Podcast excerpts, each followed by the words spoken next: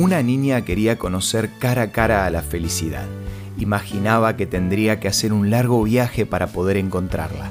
Así que guardó en su mochila unas galletitas de chocolate, varios jugos de fruta y empezó su viaje. Cuando ya había caminado un buen rato, se encontró con una abuela que estaba sentada en un banco del parque. Estaba sola, contemplando en silencio los árboles que se movían con el viento. Esto es Una luz en el camino, un encuentro de amistad y de paz espiritual, con el licenciado Santiago Paván.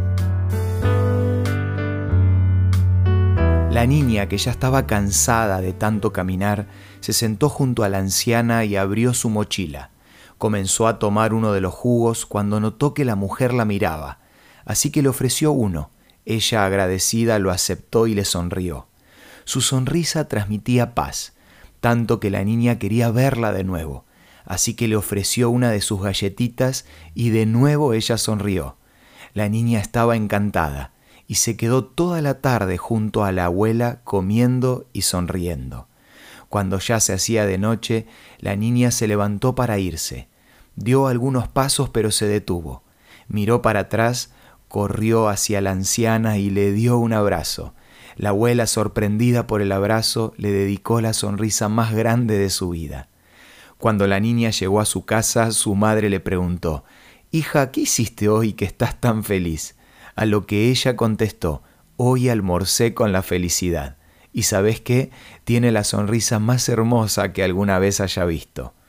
Mientras tanto, la anciana también regresó a su casa y su hijo, sorprendido por la expresión de paz que reflejaba en su cara, le preguntó, Mamá, ¿qué hiciste hoy que tenés tanta alegría? La anciana le contestó, comí galletitas de chocolate con la felicidad. Y sabes qué, es más joven de lo que yo pensaba. Con frecuencia nos olvidamos del poder de un abrazo, de una palmada en la espalda, de una sonrisa espontánea, de una palabra de aliento o de un cumplido sincero, o del acto más pequeño de preocupación. Todos esos detalles tienen el poder de cambiar tu vida y la de los demás. De eso se trata la felicidad, no solo de vivirla, sino de compartirla. El apóstol Pablo resumió este estilo de vida en uno de los versículos más cortos de la Biblia. Estén siempre alegres. En esta era de tantos contagios y de virus dando vuelta, te quiero animar a que propagues la alegría para que más personas puedan encontrarse cara a cara con la felicidad. Si necesitas buscar razones para vivir con alegría cada día, no dejes de solicitar de forma gratuita la revista Evidencias a nuestros puntos de contacto.